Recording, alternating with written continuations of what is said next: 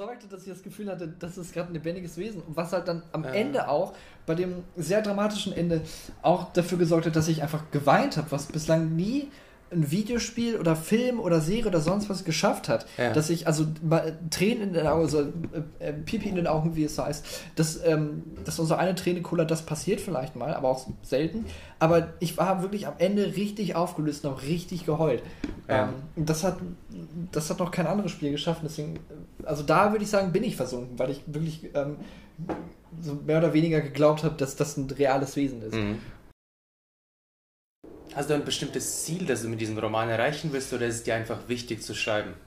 Ähm, oder willst du damit berühmt und reich werden und äh, nie wieder slammen? Also wenn ich ein bisschen Geld damit verdiene, wäre schon nicht schlecht, weil ja. sonst wäre es. Nee, aber ähm, ach, berühmt werden, also wenn es, wenn es einfach Leute, ähm, wenn es Leute gibt, die sich dann damit identifizieren können und denen es hilft, denen es irgendwie Mut macht, ähm, ja. das zu tun, was sie tun wollen, so dann dann habe ich das, das würde mich schon sehr glücklich machen. So.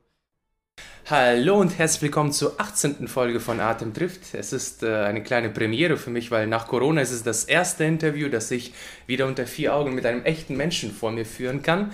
Und ich habe mir heute Lenny Felling aus Mainz eingeladen. Hallo. Hallöchen.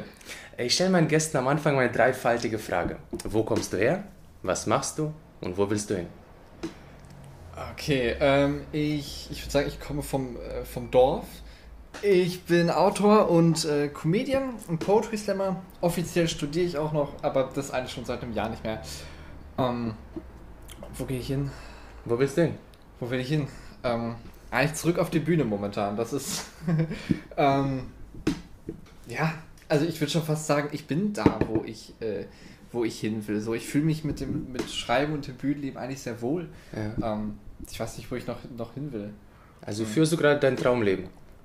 Ja gut, jetzt gerade im Moment vielleicht nicht. Also wenn du auftreten könntest. Ja, also wenn, wenn, ja. Also das Ding ist, glaube ich, auch die allgemeine Situation durch Corona. Ich bin, mhm. ich habe gemerkt, dass ich recht, recht ängstlich geworden bin, ähm, wie jetzt äh, krank zu werden oder so, dass es zurück ins zweiten Lockdown geht. Und ähm, das ist gerade so einfach, ähm, das ist so doof. Ich würde ich habe so manchmal das Gefühl, ich werde erst wieder richtig, bei mir wird es erst wieder normal, wenn es einen Impfstoff gibt und ich geimpft bin. So. Mhm. Mm. Das, ähm, das sehen wir dann. Aber vielleicht kommt es jetzt auch durch das Auftreten, dadurch, dass ich wieder unter Leute komme, vielleicht mhm. kommt es dann wieder zurück, dass ich ähm, weniger Angst habe, weil ich habe jetzt die letzten zwei Monate, also du bist der erste Mensch, mit dem ich mich seit zwei Monaten treffe. Echt? Das ist so, ja. Also mit meiner neuen Nachbarin habe ich mal ähm, geredet. Aber ansonsten äh, war es das eigentlich. Ja. Ich, ich habe mich gerade ein bisschen verlaufen in deinem Treppenhaus und ich habe die Türen gesehen. Das sind sehr interessante Nachbarn. Auf der einen Tür war ein Ach, äh, Sticker von, von Strauß, Josef Strauß, der ehemalige Politiker. Hä? Bist, also, und dann, dann war so ein, äh, so eine Art von chinesischer äh, Schmuck auf einer Tür. Ach so, von denen, von denen die oben wohnen. Ja, die so. oben, ja. Hast du gar nicht gesehen? Nee, ich, also das ist mir nicht aufgefallen. Also okay. mit dem Schmuck, das ist glaube ich unser Hausmeister. Ah. War, wohl, war das im zweiten Stock? Ja. Ja, dann war das wahrscheinlich unser Hausmeister.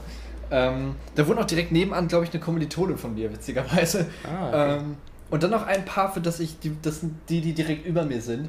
Ja. Ähm, die leer machen. Ich weiß jetzt auch, ich war jetzt mal da oben, weil ich ein Paket für die angenommen habe. Und es ist so Klischee-Paar von deutscher Mann, der eine thailändische Frau geheiratet hat.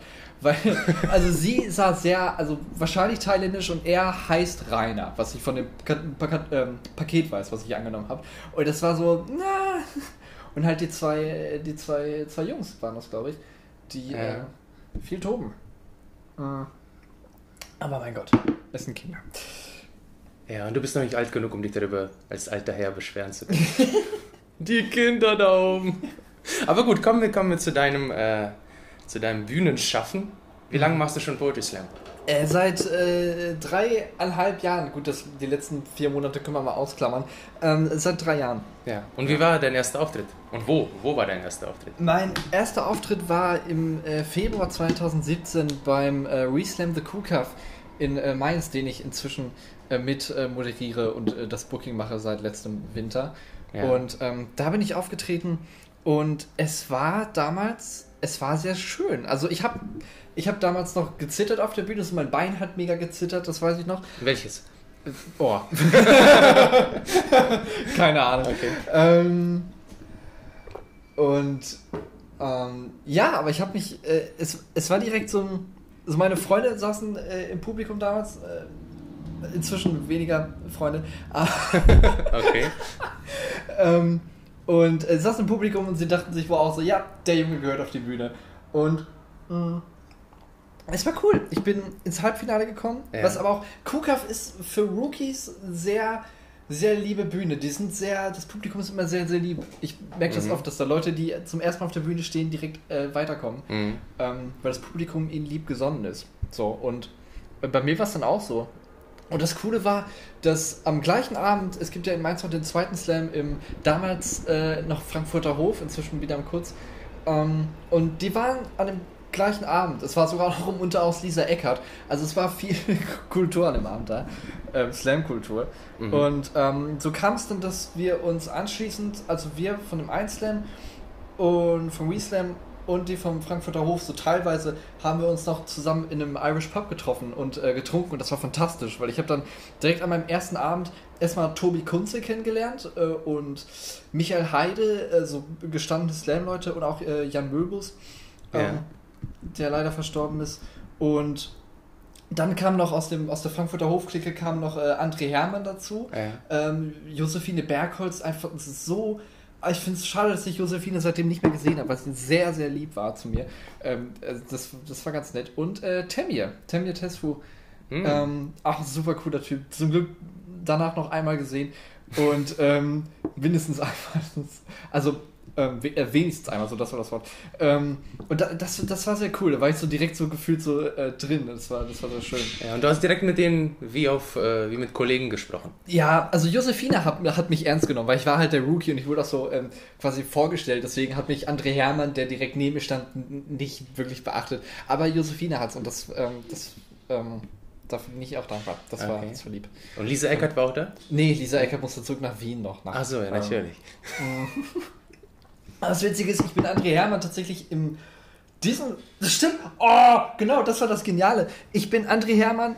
Ich habe ihn nochmal gesehen und zwar bei meinem dreijährigen Slam-Jubiläum. Mhm. Exakt dieses Jahr, exakt drei Jahre später, habe ich ihn nochmal gesehen. Da bin ich in Leipzig aufgetreten und ich war auf Tour mit äh, mhm. Jan König unter anderem und äh, Kaleb, äh, Kaleb Erdmann. Ja. Ist auch aufgetreten. Und dann sind wir danach noch in irgendeine Kneipe was trinken gegangen und äh, Caleb ist schon mal mit einer Freundin irgendwie vorgegangen und ähm, dann kam Jan und ich später dazu, also wir gingen, kam rein und ich sah so in der Ecke sah ich André Hermann und ich dachte, ah, wenn da André ist, dann ist da bestimmt auch Caleb und deswegen ging ich so in die Ecke mal so und starte, starte André an und André sah mich und starrte mich an ja. und ich war so, oh, das ist André Hermann. Und geh so drauf zu und guck in die Ecke. Er saß in so einer Ecke und war so, oh, ah, Caleb ist nicht da. Ja gut, dann gehe ich. Und, alles, was André gesehen haben muss, ist ein ihm fremder Typ, der so ist so, ah, das ist Caleb und das ist André. Und dann, ah, nee. Und dann ging er. Und das ist, ja. also... Ist dir das öfter passiert, dass du... Äh Leute, die du gekannt hast, die dich aber nicht gekannt haben, so äh, komische Situationen ja, entstanden sind? Ein, einmal noch mit äh, Jan-Philipp Zimni, den ah, habe ich äh, im okay. Bordbistro getroffen. Äh, nachts. Er mhm. war irgendwie auf dem Rückweg von einer Soloshow und ich war auf dem Rückweg von einem Slam. Ja. Und ich bin, das Ding, der Zug war überraschend voll, obwohl es ein Nachtzug war. Und dann bin ich durch den ganzen Zug und dann war ich irgendwann im Bordbistro und dachte, okay, fuck, hier ist auch alles voll. Dreh mich um und dann steht da Zimni und ich starte ihn halt an. Und ich dachte, oh fuck, Zimni. Und dann sah er. Oh, das, fuck, Zimni. so, oh, also, wow, Zimni. Und dann sah er, dass ich äh, ihn ansah und da dachte ich, okay, jetzt muss ich ihn ansprechen. Und meinte so, ah, cool, ich, wir sind quasi Kollegen. Und dann, haben wir, und dann haben wir 20 Minuten awkward vor uns hingestammelt, weil wir uns auf kein Thema einigen konnten. Okay. Und dann ist er am Ende ausgestiegen. Um, ähm, ich habe das auch, wir waren ja auch, wir waren, stimmt, wir waren zusammen bei Wortlaut Ruhe auf Tour. Ja. Das war danach. Und ich habe ihn darauf auch nicht mehr angesprochen. So. Mm. Ich dachte, erwähn's lieber nicht. Ja, aber er müsste dich jetzt kennen nach 20 Minuten. Ja, intensiven also, Gestammels. Spätestens beim, beim Wortlaut Ruheslam in Dortmund. Ähm, ja. Keine Ahnung. Also ist dir das wichtig, also die Leute, die du beim Slam kennst, ist es dir wichtiger, als auf der Bühne zu stehen? Oder was ist, was, was ist dir das Wichtigste am Slam? Wofür machst ähm, du Slam am liebsten? Wofür, also es ist halt, ich genieße halt beides. Ich genieße es, auf der Bühne zu stehen und, und, und, Leute zu unterhalten und Leute zum Lachen zu, zu bringen. Das, das macht mir sehr viel Spaß. Ich genieße es aber auch ähm, einfach mal im Backstage, ähm, also ich genieße es auch Backstage zu sitzen. Das Ding ist, ich finde, äh, so ein Abend, wenn das Publikum scheiße ist und wenn der Auftritt scheiße ist, kann das ein guter Backstage kann das wieder retten. Wohingegen, wenn der Auftritt geil ist, aber der Backstage scheiße, dann ist der Abend auch scheiße. Mhm. Ähm, also für mich gehört irgendwie beides dazu einfach so. Ich kann, wenn ich jetzt so bei Slams im Backstage einfach nur bin, aber nicht auftrete, dann ist es auch mal schön. Mhm. Ähm, aber irgendwas fehlt. Was heißt irgendwas fehlt? Das Auftreten fehlt. Mhm. Ähm, deswegen. Gehst du auch zu Slams, wo du nicht auftrittst? Inzwischen also, nicht mehr. So, anfangs, ich bin, bevor ich mit Slam angefangen habe, bin ich zu Slams gegangen und habe es mir angeguckt. Ja. Ähm, aber inzwischen halt nicht mehr. So, ja. man sieht halt schon, wenn man selber auftritt und viel, viel rumkommt, sieht man und hört man genug Texte. Wenn man, da muss ich mich dann auch nicht noch einen Slam angucken, wo ich mir denke, okay, ich kenne fünf der sechs Leute, die auftreten. Ich, kenn, ja. ich weiß ungefähr, was die machen. Ähm, ich muss jetzt nicht dafür Eintritt bezahlen. Mhm. Und äh, hast du noch Ziele bei Slam? Also hast du noch äh, irgendwie Meilensteine, die du erreichen willst? Aha. Mm. Ja, ich. Ich fände irgendwie einen Titelgewinn cool. Also, also gut, ich werde ich werd die Nationals nicht mehr gewinnen. Das Wieso? Du, du bist, wie alt bist du jetzt? Ja, gut, ich, ich werde in zwei Wochen 24. Aber, ja, das ähm, Leben ist vorbei. 24. ähm, nee, nein, weil ich glaube ich. Also da müsste ich nochmal so einen Schub machen, weil ich glaube, diese Texte, die ich jetzt schreibe, mit denen gewinnst du keine Meisterschaft. Landes, also reiner Fallslam könnte ich vielleicht gewinnen. Ja, dieses Jahr, September? Ja, das wären komische Landesmeisterschaften, oder? Wieso komisch? Wobei, also es kommt jetzt drauf an, ob nochmal ein zweiter Lockdown kommt oder nicht. So. Und ja. die Frage ist, ob wir vor Publikum spielen können oder nicht. So, wenn wir nicht vor Publikum, dann wird es eine weirde Landesmeisterschaft. Wenn vor Publikum, wird es zumindest eine mit weniger Umarmungen. Ja. Weniger Backstage-Liebe. Also in Schleswig-Holstein haben sie äh, das online gemacht. Ja, stimmt. Ja, ich, ich habe es mir nicht angesehen. Also ich bin auch allgemein diese, diese Stream-Sachen. Hm, ich verstehe ja, dass man weiterhin Kultur machen will. Und, ähm, aber also gerade wenn man sich die Lineups teilweise ansieht, so teilweise war es. Ich habe eins, zum Beispiel einen Slam gesehen, wo ich aufgetreten bin, ähm, mal selber. Und das ist so ein kleiner Slam, der, wo maximal 40 Leute im Publikum sitzen. Und die hatten halt geschuldet, weil halt gerade alle ähm, Zeit hatten, hatten die halt einmal für den Stream so ein Mörder-Line-Up. Da war wirklich, es waren vier Frauen, es war so, es war so Fee, Lara, Erma, Anna, Teufel und noch wer krasses. Mhm. Ähm, Fee, die halt auch, glaube ich, nicht mehr bei regulären Slams auftritt. Und das ist einfach so ein Line-Up, das könntest du auf dem Best-of-Slam hinknallen und 20 Euro Eintritt verlangen. Und es wäre gerechtfertigt. Und das war halt so dieser kleine Slam, der davon dann profitiert hat. Aber die meiste Zeit waren das Line-Ups, wo ich denke, dafür solltest du bei einem normalen Slam keinen Eintritt verlangen. Und das heißt, kein, mhm. also nicht, nicht viel. So, es waren Lineups, die würde ich mir als Zuschauer nicht gern ansehen. Online. Ja, weil das halt so größ, größtenteils Rookies waren. Mhm. Weil die Erfahrenen dann, glaube ich, sich dann auch dachten, nee, es gibt kein Geld. Dieser Auftritt bringt mich nicht weiter, ich muss ja. es nicht machen, ich mach's nicht. So. Das war auch die große Frage.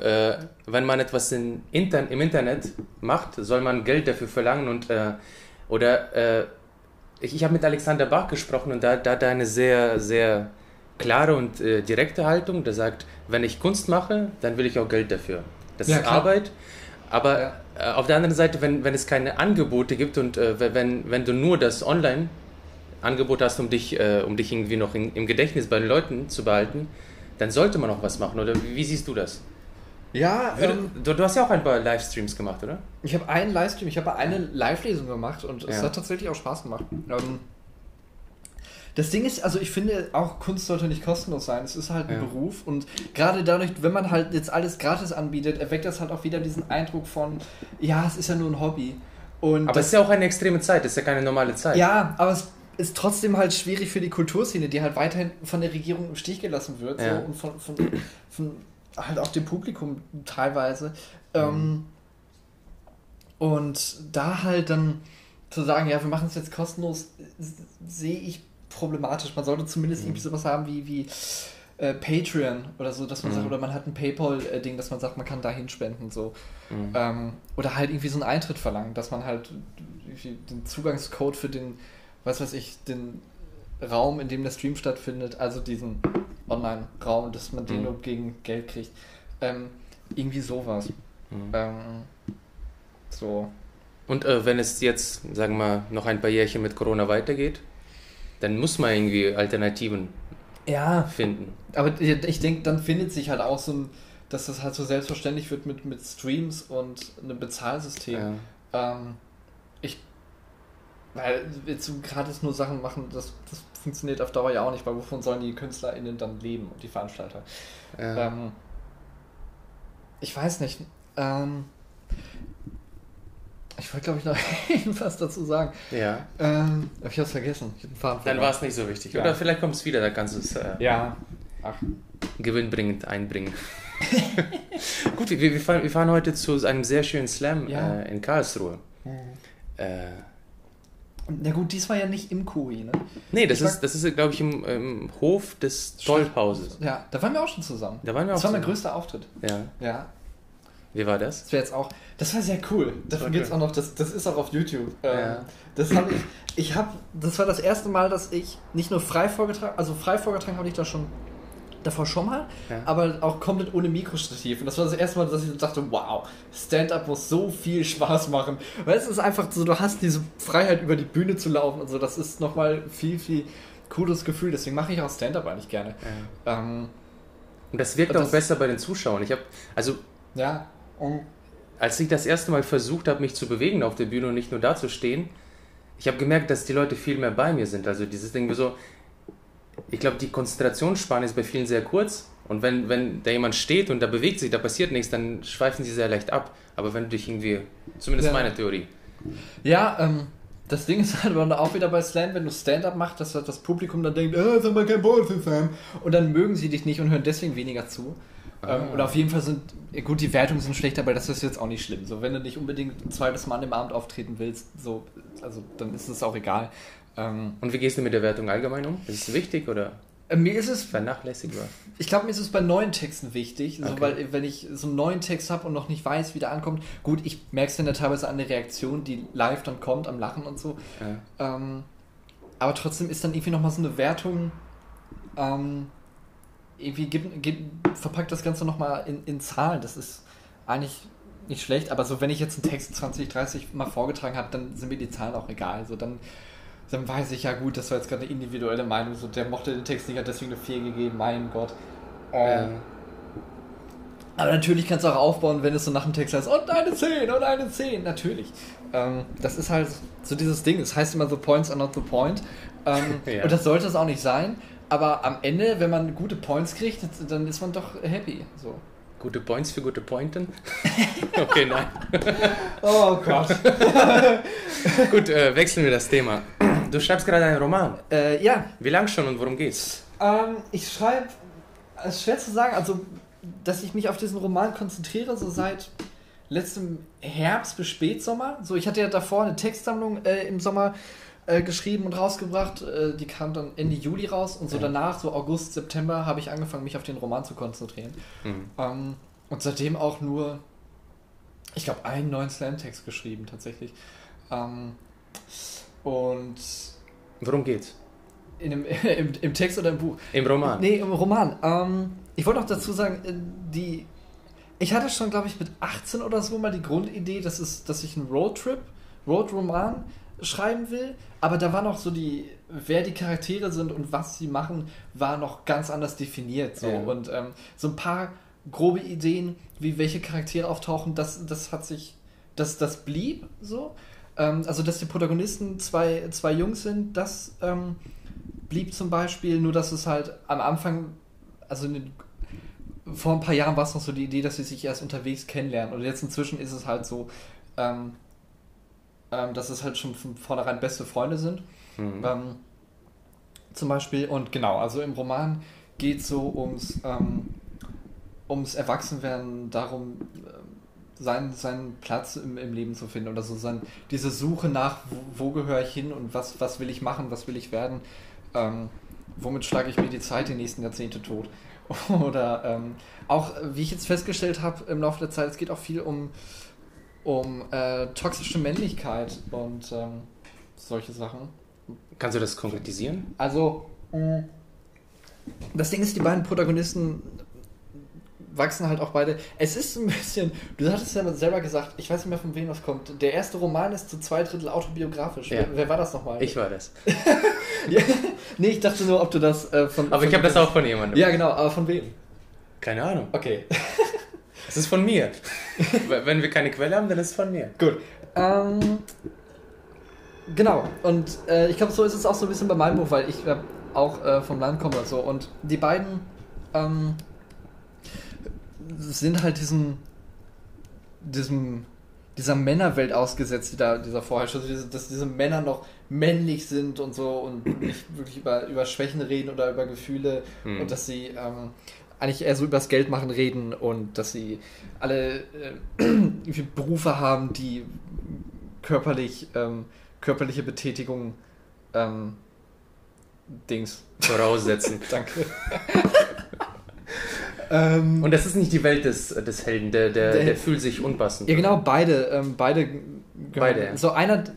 Ähm, das Ding ist, also die zwei Protagonisten, die, die Handlung wird da so im Wechsel aus deren Perspektive geschrieben. Und der eine, ähm, Albert, äh, der ist äh, fürs Studium in die Stadt gezogen, ähm, hat auch was ähm, völlig. Ähm, un hat halt was geisteswissenschaftliches, äh, kulturwissenschaftliches studiert mhm. und hat ähm, ging dann aber im Laufe dieses im Laufe eines Semesters halt die gesamte Stadt und äh, Hipster und all das ging tierisch auf den Keks mhm. und deswegen äh, fährt er zu Beginn des Buches zurück in seine Heimat und freut sich eigentlich wieder aufs Land und freut sich auf die Leute und merkt dann aber recht schnell, dass das Land und die Leute doch nicht so toll sind wie in seiner Erinnerung mhm. und der andere hat halt ähm, das Land nicht wirklich da verlassen, ähm, wollte erst eigentlich was anderes machen und arbeitet jetzt aber, macht eine Ausbildung im Betrieb vom Vater mhm. und ähm, kennt halt nicht wirklich viel außerhalb des Landes und weiß deswegen auch nicht, ob er nicht doch in die Stadt oder sonst wohin gehören könnte.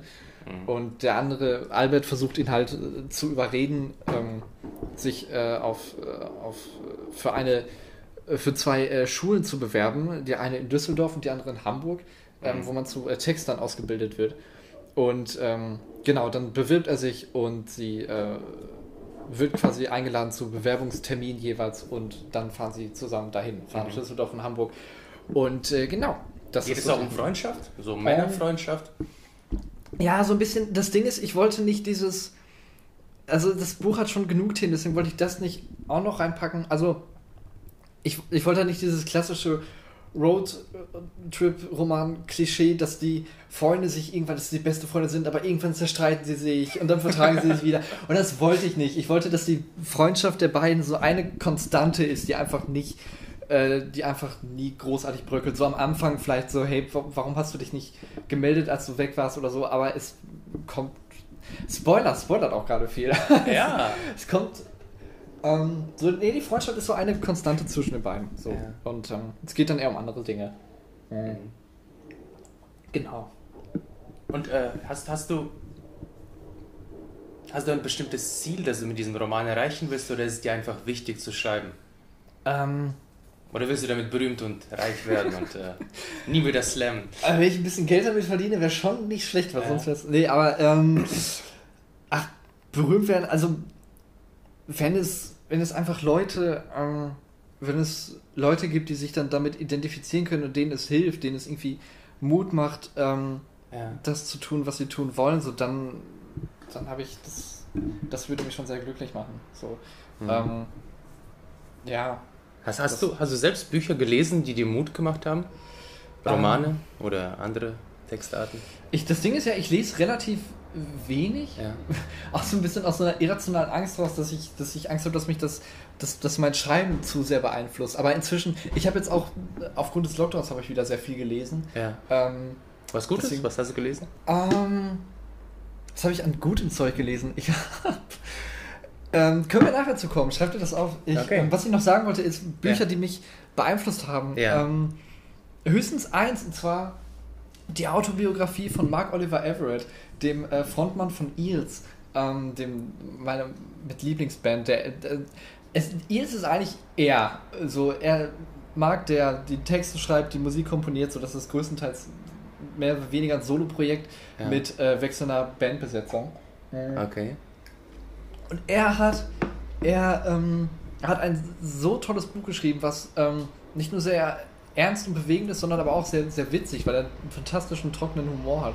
Mhm. Und das Ding ist, ihm ist im Laufe des Lebens ähm, also viel Scheiß passiert. Vor allen Dingen, die Leute in seinem Umfeld sterben wie die Fliegen. Es ist dieses Buch liest sich, es sterben andauernd Leute. Es ist, sein Vater starb mit 18, dann starb 14 Jahre später hat sich seine Schwester das Leben genommen, dann starb ein Jahr später seine Mutter an Krebs, seine Cousine ähm, ist, saß im ersten Flugzeug, das durchs World Trade Center geflogen ist.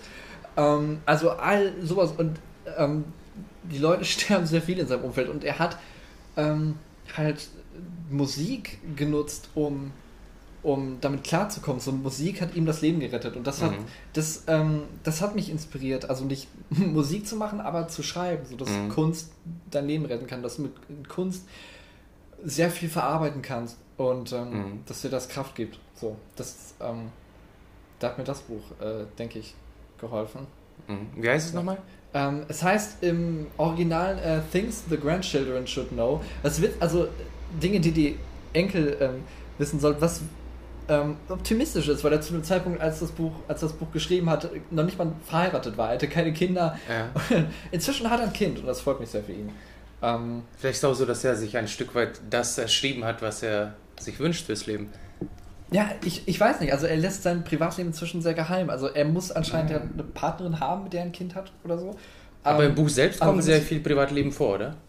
Ja, schon, aber das Buch ist halt jetzt auch wieder ein paar Jahre alt. So. Also, also das okay. Buch ist von 2000 acht, glaube ich. 2008. Und das, das Kind ist jetzt zwei, drei Jahre alt.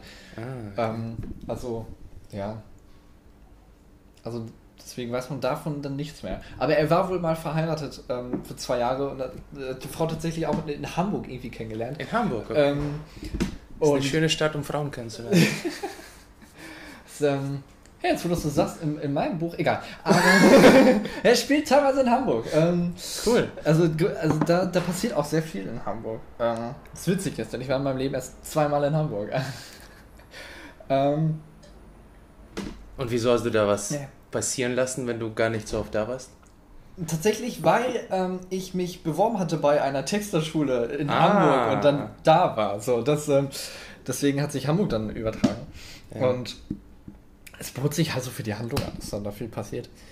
Ähm, dass ja auch Charaktere treffen und so. ich, will, ich, ich will gar nicht so viel spoilern, ist das Ding. Nee, ähm, Je mehr du spoilerst, umso mehr bekommen die Leute Lust darauf, es zu lesen. Stimmt.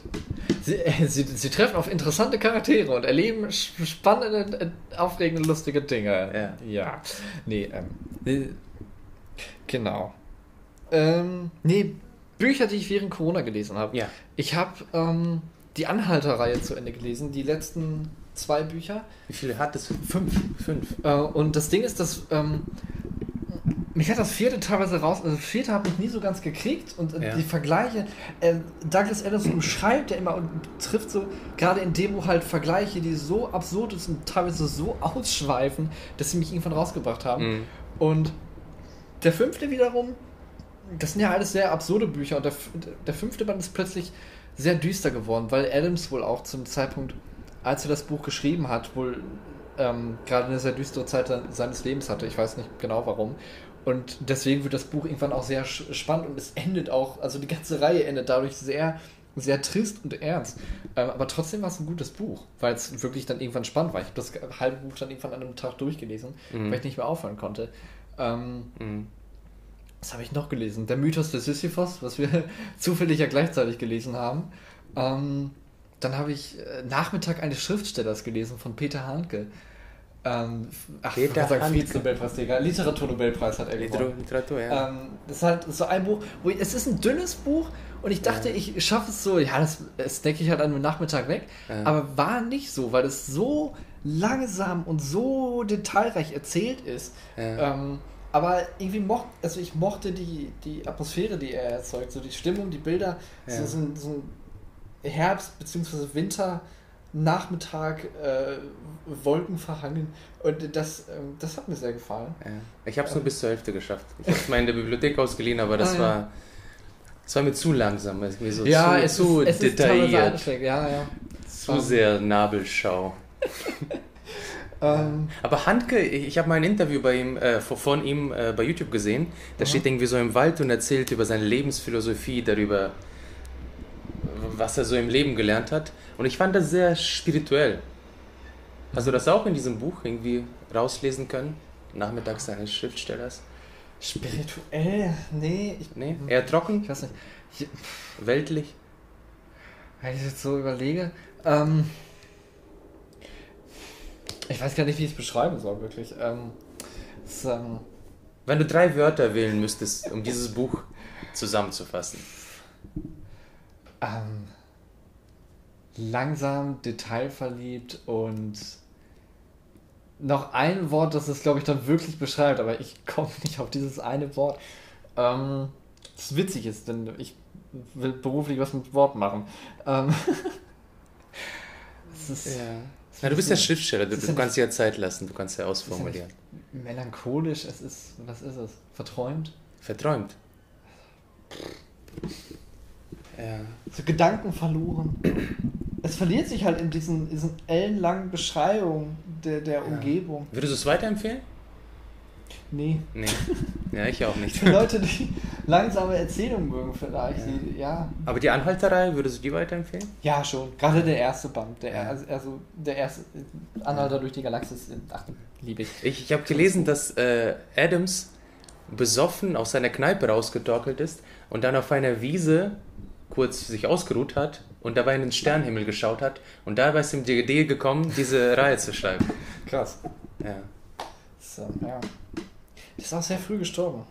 Ja, hat sehr wahrscheinlich viel getrunken.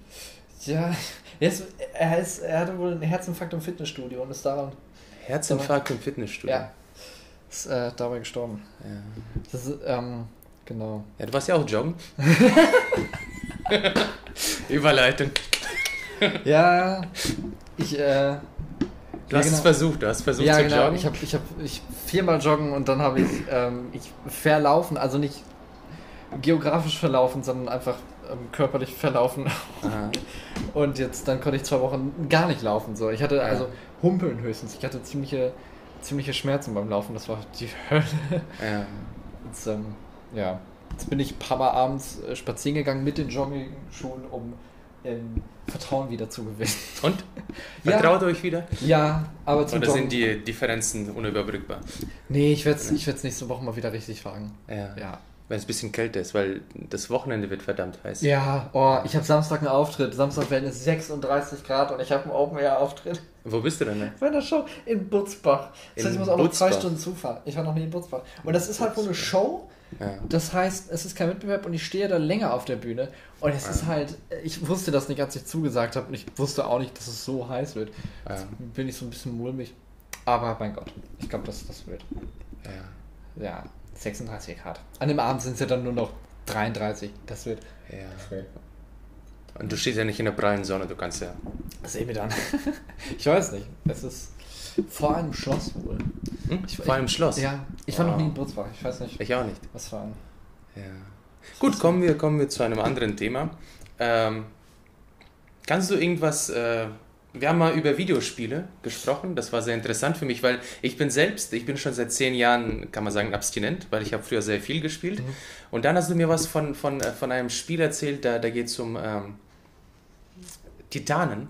Ja, äh, Shadow of the Colossus. Shadow of the Colossus. Und du warst so begeistert, dass du mir das ja. erzählt hast. Jetzt könntest du es nochmal. Es ist witzig, dass du äh, das jetzt äh, ansprichst, weil ich habe es tatsächlich neulich nochmal gespielt. Ja, perfekt. Ähm, auf der PlayStation 4, weil es nochmal äh, remastered äh, rauskam mit äh, ja. komplett aufgehübschter Grafik. Und es war ähm, sehr, sehr... Also, es war interessant, das nochmal zu spielen, weil... Mhm. Ähm, also gut, ich muss, ich muss glaube ich, nochmal von Anfang an aufrollen, für die jetzt keine Ahnung haben.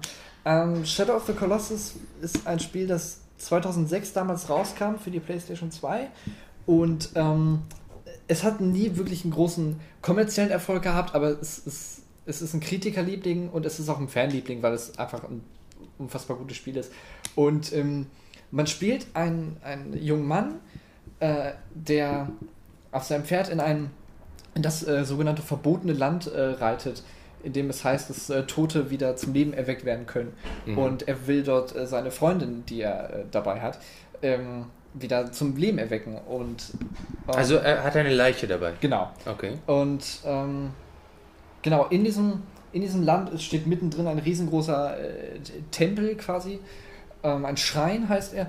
Und ähm, dort, ähm, ja, also die ruht nicht direkt, es gibt, also über das Land scheint eine Gottheit zu herrschen. Es ist alles sehr mysteriös. Es, die Welt äh, erzählt eigentlich nichts, sondern gibt einem sehr viel, nur dass man, wo man rein, Dinge rein interpretieren kann. So. Mhm. Ähm, und diese Gottheit, Dormin, ähm, sagt, dass er, äh, dass sie die Frau wiederbeleben kann, aber er muss, der, der Junge muss dafür äh, 16 Kolosse besiegen. Mhm. Ähm, und die sind über das Land verstreut und dann macht man sich halt auf und äh, besiegt diese Kolosse. Und das ist, das Spiel ist für, für so ein Spiel, äh, für, also es ist ganz anders äh, aufgebaut als normale Spiele, wo du halt verschiedene Level hast und verschiedene Gegner und so. Und in diesem Spiel gibt es halt nur dich und dieses komplett tote Land und die 16 Kolosse. Mhm. Und das war's. Also du ähm, zwischen du reitest, du machst nichts anderes als zu einem Koloss zu reiten ähm, und den zu besiegen und dann machst du im Schrein wieder auf und dann reitest du zum nächsten und sonst passiert halt nichts. Und, ähm, und sind die Kolosse aggressiv oder böse oder greifen sie dich an? Teilweise ja, teilweise nein. Das ist okay. auch so ein, so ein fieser Aspekt vom Spiel, der mir jetzt auch beim zweiten Spielen wieder, gerade auch weil ich weiß, wie das Spiel endet, ja. ähm, äh, so, äh, einen quält, weil es gibt halt manche Kolosse, die kämpfen, manche, also die einem, die einen schon angreifen. Und dann gibt es halt manche, die einem gar nichts tun. Mhm. Es gibt halt manche, die harmlos und man muss die dann halt töten, aber man will eigentlich nicht, weil das ist halt dieses fried, friedliche Wesen, was vermutlich Jahrhunderte existiert hat, ohne gestört zu werden. Und dann kommt man vorbei und macht es kaputt. das ja. äh, das ist eine moralische Frage. Ja, man, Kann man also, Menschen töten oder Lebewesen töten um seinen eigenen Vorteil? Ja, es ist gemein. Man will es teilweise dann auch nicht weiterspielen. Ähm, ja. Aber irgendwie will man auch wissen, wie es weitergeht. Ja. Ähm, und Genau. Ähm, und es war jetzt deswegen äh, interessant, das nochmal zu spielen, weil es ist so, ähm, es hat irgendwie Spaß gemacht, zumal die, die Entwickler das grafisch wunderschön aufgehübscht haben. Also jetzt sieht die Welt wirklich so schön aus und es war ja. toll, einfach nur durch, äh, durchzureiten und das Land zu erkunden. Ja. Ähm, aber es war auch so, du weißt, wie das Spiel endet, du weißt, es hat am Ende nicht wirklich, ich nehme es jetzt vorweg, es hat am Ende nicht wirklich, wirklich Erlösung. Also mhm. kein reines Happy End. Mhm. So. Und ähm, trotzdem machst du das und denkst dir, ah, ich will das jetzt gerade nicht machen, okay, ich mach's. Aber äh, deswegen macht man es, denke ich, auch, weil die Kämpfe wiederum somit die, die packendsten, am packendsten inszenierten Kämpfe der Videospielgeschichte sind, weil es mhm. einfach wahnsinnig episch ist, ähm, gegen so einen Koloss anzutreten, weil auch der Soundtrack Wahnsinn ist, wie die einzelnen ähm, Kolosse inszeniert, äh, in ja. Szene gesetzt sind. Ja. Das ist schon, das ist Wahnsinn. Und dann, du, du versinkst dann in das Spiel. Schaffst du so alles um dich herum zu vergessen und da ist nur das Spiel da? Ähm, ich weiß gar nicht, ob ich es bei Shadow of the Colossus so wirklich schaffe. Ähm, Gibt es andere Spiele, wo du das schaffst? Teilweise bringt mich, bringt mich dann da wieder nämlich raus, weil mich dann die Steuerung irgendwie aufgeregt hat. Ah. Weil so, also, wenn man an Steuerung verzweifelt, merkt man dann, dass man gerade wieder nur ein Spiel spielt. Ja. Ähm, wo ich komplett versinke. Ähm, schwierig. Es gibt halt Spiele, die man, gerade so Rollenspiele, die man ich stundenlang spielen kann, ja. aber das vielleicht nicht, weil ich in der Welt versinke, sondern weil ich so denke, okay, ich mache jetzt noch das, ich mache jetzt noch das, ich mache jetzt noch das. Ja. So, ich mache jetzt noch die Quest und das. So, das, ähm, das passiert. Ähm, dass ich so völlig in der Welt versinke. Ich weiß nicht, wie, wie, wie definiert man dieses völlig in der Welt versinken? Na, dass du alles um dich vergisst und du bist quasi, du, du bist in diesem Spiel drin. Du bist da. Und alles andere hat keine, keine Bedeutung, keine Rolle mehr. Und du, du bist, du bist im Spiel. Ah. Passiert es auch mal, dass du den Controller irgendwann in die Wand schmeißt? ähm, das ist noch nicht passiert. Aber ich bin schon oft wütend geworden. Teilweise auch wegen der wegen der Steuerung oder so. Es gab ein Spiel, ja. ähm, das, ist, das hat auch einen besonderen Stellenwert. Das ist auch von den Entwicklern von äh, Shadow of the Colossus. Ja. Und zwar The Last Guardian. Das war ihr letztes Spiel. Das befand sich wie acht Jahre in der Entwicklung. Ja. Und ähm, ist auch wieder so ein mysteriöses Spiel. Man spielt einen Jungen, einen kleinen Jungen, ähm, der in der Höhle aufwacht und plötzlich Maler an seinem Körper hat und weiß nicht, wo die herkommen. Ja. Und neben ihm ist dieses riesige Wesen, was so ein, also ein Fabelwesen ist. Und das sieht halt aus wie so ein Mischwesen aus Hund, Katze, Vogel und vielleicht noch Ratte.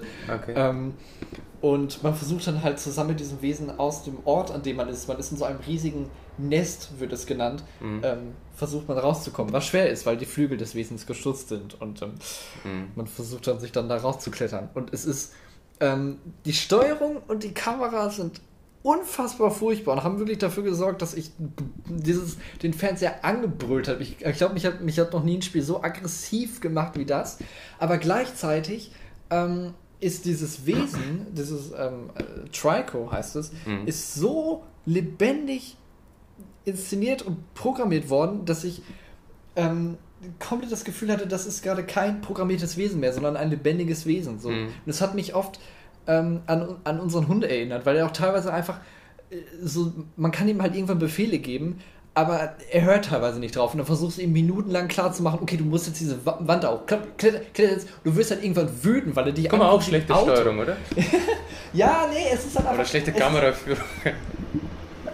also, das, das war doch nicht die Steuerung, das war einfach das, ähm, das ist einfach die, die Dummheit des Wesens. Und was halt, das hat dafür gesorgt, dass ich das Gefühl hatte, das ist gerade ein lebendiges Wesen. Und was halt dann am ja. Ende auch, bei dem sehr dramatischen Ende, auch dafür gesorgt hat, dass ich einfach geweint habe, was bislang nie ein Videospiel oder Film oder Serie oder sonst was geschafft hat, ja. dass ich also Tränen in den Augen, also äh, äh, Pipi in den Augen, wie es heißt, dass, ähm, dass unsere eine Träne cooler, das passiert vielleicht mal, aber auch selten.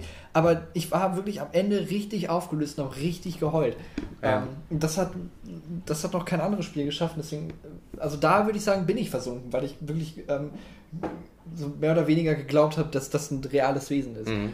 Ähm, und hast du mal 3D-Spiele gespielt? Also wo du so eine Brille aufsetzt und dann... Äh, uh, Virtual... Äh, nee, genau. Ähm, nee, das setzt ja auch sehr viel Technik äh, voraus. Man muss ja noch die ganzen Kameras irgendwie anbringen ja. und so. Also ich hab's... Nee. Ich habe auch nicht vor, das... Also reizt mich... Es reizt mich nicht. Ja. Ich glaube, es ist auch nicht so, so perfekt entwickelt, dass man da äh, so viel Geld investieren sollte. Ja, stimmt. Ja. Aber ich glaube, da, wenn, wenn das irgendwie, wenn das noch weiterentwickelt wird, dann könnte diese Illusion noch besser passieren, dass du dich, ja, dass Fall. du vergisst, dass du da bist. Ja, das, das, das denke ich schon. Ja, das, Findest ähm, du es auch gefährlich oder? Weiß nicht. Also. bist, bist du anfällig für, für Süchte, Computerspielsüchte oder andere? Ähm. Ja, das ist wieder. Also, also Süchte. Ich habe jetzt gerade wieder, das, was ich jetzt letztes gespielt habe, war ähm, Batman Arkham Knight. Ja. Und da war halt auch wieder dann dieses so, ich hatte halt ähm, das geho gehofft, dass ich nicht süchtig werde, weil ich halt auch am Roman arbeiten wollte. Aber es ist darin gegipfelt, dass ich vier bis sechs Stunden am Tag gezockt habe. So, das heißt also vier Stunden, drei bis vier Stunden mindestens. Ja. Und ähm, tatsächlich habe ich aber trotzdem auch es auch gut geschafft, im Buch weiterzuarbeiten, weil ich A, mir dachte, okay, wenn ich jetzt heute nur zocke und sonst nichts schaffe, dann das ist nicht gut. Ja. Aber auch, weil dieser, man durch das Zocken irgendwann in den Modus kommt von, okay, ich mache jetzt das, ich mache jetzt das, ich mache jetzt das und dann hörst du auf zu zocken und bist so, okay, ich arbeite jetzt noch am Buch und ich mache jetzt das und ich mache jetzt das. Und man ist doch in diesem Modus. Mhm. Also vielleicht sollte ich, weil ich jetzt gerade nichts zocke, sollte ich vielleicht wieder anfangen und dann mhm. wieder mich motivieren. Keine Ahnung. Ja. Ich, ich kenne das auch von mir, dass ich mich besser motivieren kann, wenn ich mich auch belohnen kann. Also wenn ich, wenn ich das Spiel als Belohnung sehe, ja. dann kann ich auch äh, Dinge machen, die, die ein bisschen schwieriger sind. Roman schreiben, das ist ja... ja. ja. Wobei ich, also ja, ich habe das Spiel dann auch versucht als Belohnung zu sehen, aber teilweise, teilweise war es so, okay, ich kann mich jetzt gerade überhaupt nicht konzentrieren und ich denke gerade nur an Batman. Ich zocke jetzt einfach noch drei Stunden. Und das ist okay, also du, du erlaubst ja auch solche. Ja, Schwächen. Ja, anscheinend. Ich bin ich, ich finde das sehr sauer gut. auf mich. ich finde das sehr gut. Ich finde, ich finde diese, diese äh, Leistungsgesellschaft, wo man irgendwie leisten, leisten, leisten muss und kein, kein sich nicht mal gehen lassen kann, ich finde das sehr, sehr problematisch. Weil der Mensch braucht ja. auch Spiel und äh, ja, auch mal übertrieben viel Spiel. Ich, ich habe auch so Phasen, wo ich mich in ein Spiel hinein, hinein begeben habe und ich habe das wochenlang gespielt und dann war es vorbei. Also da, dann, ja. das lässt auch nach. Es ist, äh, ja. Ja, ja. Ja, stimmt, das kenne ich. Dass man so ja. plötzlich, teilweise auch abrupt, irgendwie, dass das Ende, oder wenn man irgendwie ein paar Tage auf Tour ist oder so, dann kommt man zurück und hat keinen Bock mehr. Ja. Ähm, wie, ah, wie heißt der? Tom Papa hat ein fantastisches Stand-Up-Special, um, You're Doing Great. Ja. Um, das hatte ich auch, glaube ich, mal empfohlen. Um, ich habe es nie gesehen. Und schade. Es ist, es ist sehr schön. Und er sagt dann halt auch so zum Beispiel, so, du, du brauchst keinen 5-Stunden-Energy-Drink, du brauchst einen Schlaf. Du, genau, ja. Wir sind doch keine Maschinen. Das ist ja. irgendwie so leisten, leisten, leisten. Ja. Wie heißt Tom Papa? Tom Papa. Also Papa wie, das, wie Papa? Wie, ja, wie der Papa. Papa wie Papa, okay. Tom Papa. Das Tom passt Papa. auch sehr gut zu ihm irgendwie. Weil er, ja gut, er ist auch Papa. Ist so ein Papa-Typ. Ähm, ja, und er ist auch Dad. Und ach, das ist ein tolles, ist ein tolles Special. Bei Netflix? Ja. Cool. Werde ich mir anschauen. Vielleicht. Gut, äh, so, wir haben jetzt äh, schon ein bisschen hinter uns. Äh, ein Dreiviertelstündchen. Äh, gibt es Themen, die du ansprechen willst? Was geht dir gerade durch den Kopf und bleibt im Herz? Hast du was Schönes gesehen? Schönes äh, Filme? Gibt es gute Filme? Ich habe hab letztens zum Beispiel Aladdin gesehen. Kennst du den Film? Nee. Mit Will Smith als, Gott. als Genie. Ach Gott. Also es hört, es hört sich nicht so gut an, aber die Special Effects, das ist fantastisch, wie das animiert ist und wie, wie es ist wie ein großes Musical. Ich halte nichts von diesem Disney-Real. Okay. Ja gut, ich halte allgemein nichts von Disney, weil es furchtbar Konzern ist. Ähm, aber diese Unkreativität bei denen, dass jetzt einfach ihre, ihre Zeichentrickfilme, die damals noch mit Liebe gemacht wurden, jetzt einfach so lieblos animiert werden oder halt Realfilm. Ja. So, Tim und, ach, äh, Tim und Struppi, ähm, Susi und Strolch ja. hat ja, ähm, hat ähm, so eine Live-Action-Verfilmung bekommen, wo halt dann, wie bei König der Löwen auch, die, die Hunde quasi und als ähm, so quasi CGI-Wesen inszeniert wurden, dass sie aussehen wie real, aber es sah einfach total gruselig aus. Es, ja. es wirkte so gruselig. Und ähm, das ist. Ach, denkt euch doch mal wieder was aus, Leute. Also, ja. Er ist auch nicht darauf ausgelegt, dass es individuell irgendwie ist. Es soll ja Massen begeistern. Ja, das finde ich aber schade, dass man halt sich nur darauf konzentriert, um den Massen zu gefallen, statt irgendwie mal so einen künstlerischen Anspruch auch zu haben, den, den Disney ja komplett einfach nicht hat. So jeder Film ist gefühlt nach dem gleichen Schema sortiert. Und jetzt hat man dann Marvel noch dazu, wo dann aber auch jeder Film wieder nach dem fast gleichen Schema ja. jetzt, äh, gemacht ist. So. Und, ähm, also magst du eher Indie-Filme, die, die so ein bisschen anders sind? Ja, ja, schon. Stimmt, ich habe auch viel, jetzt, also allgemein während der Corona-Zeit jetzt äh, Mai, Mai, Juni habe ich sehr viel Filme gesehen und Musik gehört und ähm, ja. ja. Bücher gelesen. Ja. Viel Schlechtes, auch ja. gerade auch Bücher hier, die ich hatte, wo ich mir nicht sicher war, ob sie gut sind und wo ich dann teilweise was gelesen habe und mir dachte, na, das Leben ist zu kurz und dann aussortiert habe, wie, wie Nick und Nora oder da ich, ich bin auf das Buch gestoßen, weil das verfilmt wurde mit äh, Michael Sarah und Kat Dennings, die ich beide recht sympathisch finde. Mhm. Und dann hieß es auf einmal, ah, das Buch ist viel besser. Und dann dachte ich, okay, das, das, die Handlung klingt irgendwie interessant. Hol dir doch mal das Buch. Mhm. Dann habe ich das irgendwie bei, bei WeBuy, Schleichwerbung, für einen Euro geholt und es war nicht so gut. Also es war nicht mal den Euro wert.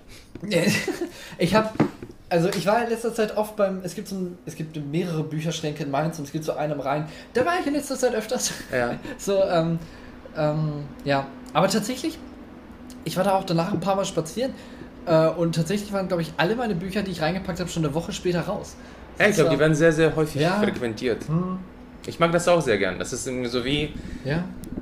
du weißt nie, was da drin steht Ach, aber es sind immer schöne Überraschungen drin. Ja, oder ich fast nie ein Buch daraus genommen. Nee. Nicht nie, was mich, was mich interessiert hat. So alte Sachen, wo du denkst, ja, ihr seid zu Recht in den Bücherschrank gelandet. Aber ah. keine Ahnung. Also ich mag zum Beispiel alte Bücher. Ja, ich eigentlich auch, aber halt so, also das sind halt so dann Bücher, hm, hm. glaube ich nicht, nicht wirklich interessieren. Ähm, nee. Aber was hatte ich noch an schlechtem Zeug gelesen? Nee, gutes, gutes, wir brauchen gutes Zeug. Gutes, gutes Zeug. Wir brauchen gutes Zeug, gutes Zeug. Hm. Komm, gutes Zeug. Also eine Serie, die ich, äh, die ich sehr lieben gelernt habe, ist äh, Community. Community, ja. Äh, von, von Dan Harmon, der auch äh, Rick and Morty erfunden hat. Mhm. Und also gucke ich gerade die letzten Folgen. Die letzte Staffel ist leider nicht mehr ganz so gut. Ja. Ähm, aber gerade die ersten drei Staffeln sind absolut großartig. Die sind so toll. Und wirklich. Ähm, Was passiert da grob gesagt? Also, es geht um eine äh, Lerngruppe an einem Community College. Die bunt gewürfelste Truppe, bunt zusammengewürfelste Truppe ist und ja. eigentlich also teilweise im Leben gescheitert. Ähm, also als recht Außenseiter, also Haupt, der Protagonist Jeff Winger ist ein Anwalt, der seine Zulassung verloren hat, weil rauskam, dass er seinen, ähm, seinen College-Abschluss gefälscht hat.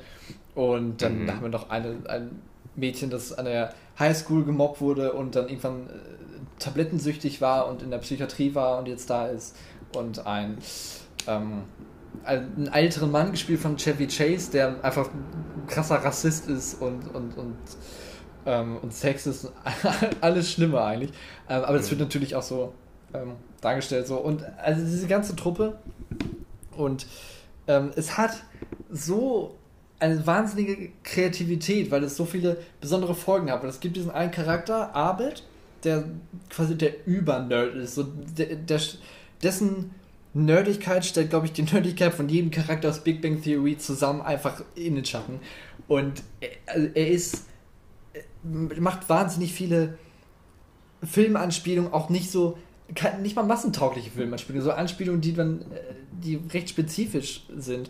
Und das resultiert dann teilweise auch in Folgen, die teilweise dann Filme oder Filmgenres parodieren und so aufgebaut sind mit dir. Es gibt eine Folge, wo er ähm, quasi, oder wo die ganze Lerngruppe die Kontrolle über die, die Mensa übernimmt, beziehungsweise oder die, die, den, den Handel der Chicken Wings, weil sie die Chicken Wings haben wollten. Das ist so aufgebaut wie so ein Gangsterfilm von Martin Scorsese, so wie Goodfellas. Oder okay. auch wie Der Pate. Jetzt nicht von Scorsese, aber trotzdem.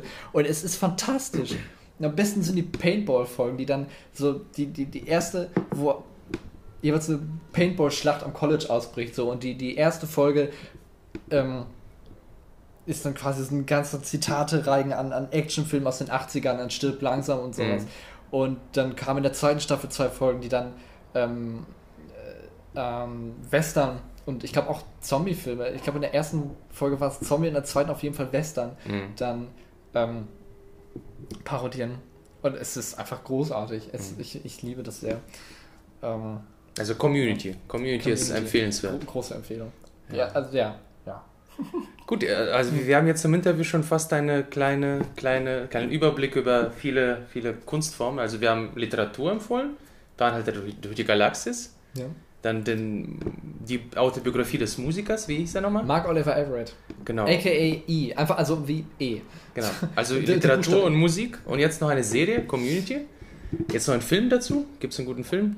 Um, ähm. so ein Lenny Felling-Kanon für alle.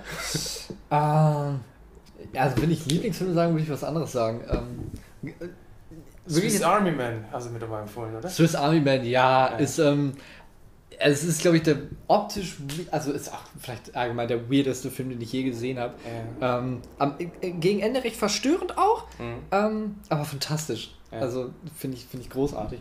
Ähm, was waren gute Filme, die ich in letzter Zeit gesehen habe? Ähm, guter Film, ähm, sehr unbekannter Film, der auch von Netflix auch ist, ist ja. Ähm, Ein Freund von mir, ein deutscher Film mit äh, Daniel Brühl und Jürgen Vogel.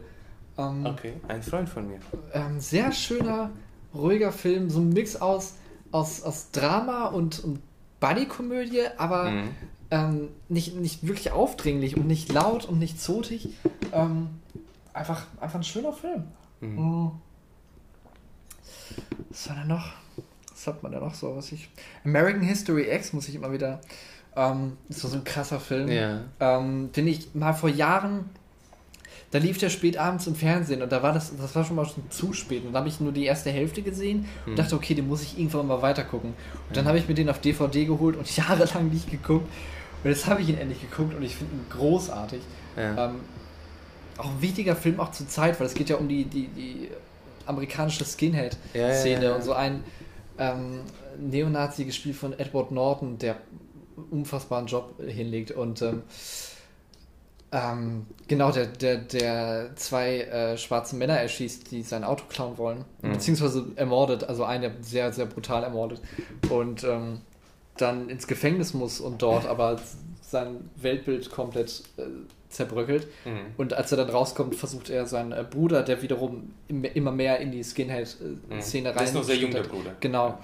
Ähm, versucht ihn halt zu bekehren. Das ist, ja. ähm, das ist ein sehr, sehr krasser Film. Ja, Sehr ein Klassiker. Auffühlender Film. Ja. Gut, äh, dann kommen wir langsam zum Schluss. Ähm, hast du Abschlussworte? Hast du, was willst du den Leuten mit auf den Weg geben? Ich muss gerade die ganze Zeit, ah, es ist kein Abschlusswort, scheiße. Ich wollte noch, aber ja, ich will jetzt nicht ein Thema anschneiden. Die Moral dann, von der Geschichte. Ja, ja, jetzt wollte ich dann auch, ah, wirklich dann wieder, ja, Können wir noch ein ganzes Thema nochmal neu anschneiden? Ja, welches? Äh, und zwar, es geht nochmal um Community. Und zwar ist Community. im Zuge der, der ganzen ähm, Black Lives Matter-Debatte, die jetzt nochmal losgetreten wurde, ist äh, eine Folge gestrichen worden. Und zwar tragiger, tragischerweise auch eine der besten. Ja. Ähm, wegen äh, Blackface. Das, das Ding ist, dass es eigentlich gar kein Blackface war. Und das ist, ja. also ich das war so was, was mich gestört hat, weil. Erklär vielleicht kurz, Leute, was Blackface ist. Äh, Blackface ist halt das, äh, wenn sich weiße Menschen schwarz anmalen, äh, mit, irgendwie mit Ruß, glaube ich, ja, oder ja. allgemein mit irgendwas, um äh, schwarze Menschen darzustellen und um sich halt auch über sie lustig zu machen. Ja. So. Und das ist furchtbar und das sollte man nicht machen. Natürlich nicht. Mhm. Das Ding ist nur, diese Community-Folge, in der das angeblich passiert, da passiert es, also. Ähm, wo, wie fange ich an? Das, so, erstmal in der Folge geht es, ich fange mal damit an. In der Folge geht es darum, dass ähm, die Lerngruppe sich um einen äh, Schüler Sorgen macht, äh, Neil, der ähm, auch Fat Neil genannt wird und der anscheinend ähm, sich umbringen will. Mhm. Und sie beschließen, okay, er braucht ein Erfolgserlebnis, er muss sich, ähm, er muss sich irgendwie wertvoll fühlen und deswegen wollen sie mit ihm Dungeons and Dragons spielen, sein Lieblingsspiel, mhm. um ihm dort so ein Erfolgserlebnis ähm, zu geben. So, und dummerweise kriegt auch Chang, einer, einen, so ein Charakter außerhalb der Lerngruppe, der aber dazugehören will, ähm, bekommt das mit und ähm, ist dann auch dabei. Also, und was man wissen muss, ist, dass Chang, eben der, der sich schwarz anmalt, er ist ein Psychopath. So alles, was er macht, ist falsch oder böse. Oder und oder böse. So, und ähm, er kommt halt an, komplett in schwarz angemalt. Und ähm, aber nicht um, weil er einen schwarzen Menschen darstellt, sondern ein, wie er sagt, Dunkelelf. Ähm, er hat auch ein Elfenohren und silbernes Haar mhm. und ähm, sitzt dann mit denen am Tisch und dann sagt auch eine der aus der Lerngruppe Shirley, eine schwarze Frau, sagt so, okay, ignorieren wir jetzt den Rassismus oder und er sagt so, nein, ich bin ein Dunkelelf. Und also es wird sich schon drüber lustig gemacht, dass er sich schwarz anpinselt. Es wird sich über Blackface lustig gemacht. Und ähm, trotzdem wurde, wurde diese Folge gestrichen. So, was sich gestört hat, zumal diese Folge, es ist wie gesagt nicht nur einer der besten, es ist auch einer der wichtigsten, weil es geht in dieser Folge um, um Mobbing und um, um Selbstmord und halt darum, dass man auf sein Umfeld achten sollte. So, mhm. wenn sich solche Muster ähm, erkennen lassen, dass man dann mit den Leuten redet, dass man versucht, ihnen zu helfen. Und mhm. es ist eigentlich eine sehr wichtige Botschaft. Und das wurde so gekillt, weil man eine Metaebene nicht sehen konnte oder man den Kontext halt nicht sehen konnte, weil Kontext ist ja entscheidend und ja. ähm, das, das, das ärgert mich so, dass ähm, das Kontext oft einfach übersehen wird. So, ich finde es ich find's richtig, wenn, also klar, Blackface ist eine Scheißsache und sollte nicht gemacht werden und ähm, dass einige Gags jetzt nicht mehr gemacht werden oder ähm, mhm. irgendwie Filme wie, wie vom Winde verweht, der wo so ein verqueres Bild von ähm, äh, Sklaverei hat. Ich habe den Film nie gesehen, ich kann da gar nicht mitreden. Mhm. So, dass, dass man da sagt, dass man die kritischer hinterfragt, das finde ich gut, aber dass man dann komplett blind Dinge einfach ja mehr oder weniger zensiert mhm. oder halt wegstreicht, das ist halt irgendwie, man hätte auch einfach vor allen Dingen, und das war dann der Punkt, wo ich mir gedacht habe, das wirkte für mich so ein bisschen als sei Netflix rassistisch, weil sie haben mhm. die Folge kommentarlos gestrichen um, ähm, hätten, sie hätten auch einfach sagen können, okay, wir machen jetzt einen Disclaimer am Anfang der Folge so von wegen, hey, in der Folge kommt was, das könnte man so interpretieren. Ähm, mhm. Nur zur Info, Blackface ist blöd, pinselt euch nicht Spaß an, wenn ihr weiß seid. Danke. Ähm, und stattdessen hat man die Folge gestrichen, weil man der, Kom der Konfrontation aus dem Weg gegangen ist, wie, ge gehen wollte.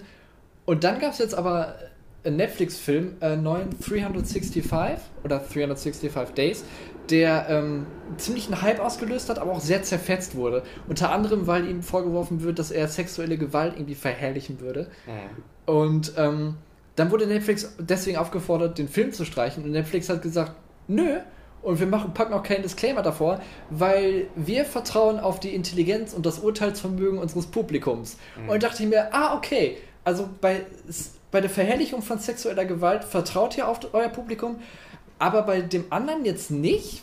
Warum? Vertraut ihr nicht auf das Urteilsvermögen eurer schwarzen ZuschauerInnen oder was ist das Problem? So, das ist. Also findest du es allgemein, dass Political Correctness die künstlerische Freiheit einschränkt, einsch beschneidet? Ja, also, na, hm. schwierig, weil viele meinen auch, dass es das tun würde, aber dann machen sie halt einfach nur rassistische Gags so. Ja. Wo man sagt, oh, Kunstfreiheit. Nee, das war halt einfach scheiße gerade. Aber wie soll man das machen? Mhm. Echt einen goldenen Weg, goldenen Mittelweg. Also es wäre schon mal ein guter Anfang, wenn Leute äh, anfangen würden, einen Kontext zu sehen, auch mal einen Gag mhm. in seinem Kontext zu betrachten und dann zu entscheiden, okay, war dieser Gag gerade, machte er sich wirklich über eine Minderheit lustig, machte, war zum Beispiel, diente halt das Blackface darüber, äh, diente das dazu, sich über schwarze Menschen lustig zu machen, ja oder nein? Ja. Wenn ja, streichen, weil es scheiße ist, wenn nein, ja, Leute, dann gibt es auch kein Problem. Ähm, so, so, weil bei Community wurde das halt eingesetzt, um sich, wenn überhaupt, über Blackface lustig zu machen. Also, mhm.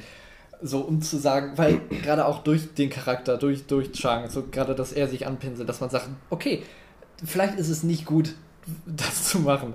So, und das ist halt deswegen, dass man Gags in seinem Kontext sieht, das ist mhm. ein wichtiger, wichtiger Schritt. Es also, könnte vielleicht sein, dass gerade äh, diese Black Lives Matter, äh, das gerade sehr aktuell ist und in, was da in den USA passiert, das ist ja, da, das ist bürgerkriegsähnliche Zustände. Ja, das ist krass. Und äh, vielleicht ist es, weil das Thema so akut und so aktuell ist, dass man da einfach allem, was gefährlich sein könnte, aus ja, dem Weg geht. Hast du ein bisschen, da hatte Kid und Netflix auch einfach ein besseres Zeichen setzen können, als einfach das zu machen. Die könnten einfach viel, ja.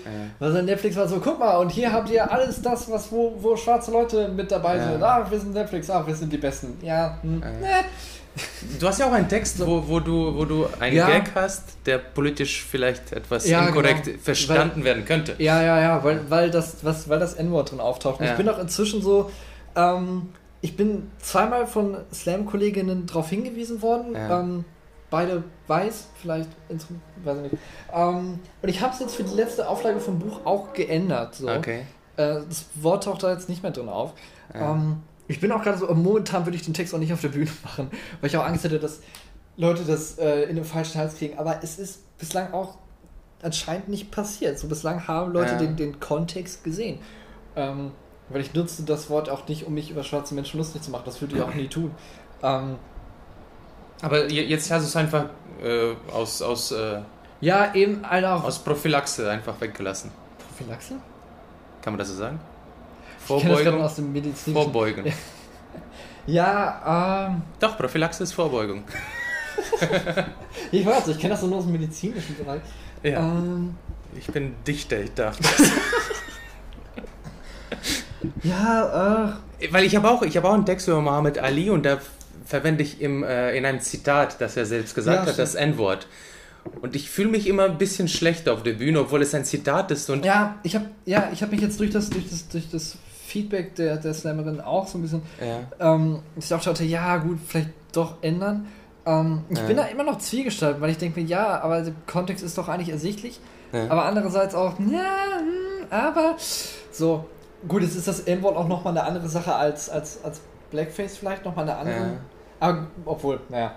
Das ist ja dieselbe Sparte, das ist die, dieselbe, ja, derselbe Rassismus. Kann ich als weißer Mensch auch eigentlich, soll ich dazu nichts sagen. Äh, gut, gut, wir, wir äh, jetzt, jetzt müssen wir aber zum Schluss kommen. oh Gott. ja, nochmal verkackt am Ende. Nee, Wieso ähm, verkackt? Ja, keine Ahnung. Also ich, ja, ich hab, das ist halt so auch so ein Ding, so dass man, glaube ich, so ein bisschen die Angst hat, dass wenn man solche Themen anspricht, dass man da direkt als rassistisch darstellt. Nee, man muss darüber reden. Das ist, wenn man es tabuisiert und gar nicht darüber redet, das ist ja das Schlimmste, was man machen kann. Man muss diskutieren. Und dazu sind solche, ja. solche Texte, na, ich weiß nicht. Ich glaube, man muss im Gespräch bleiben.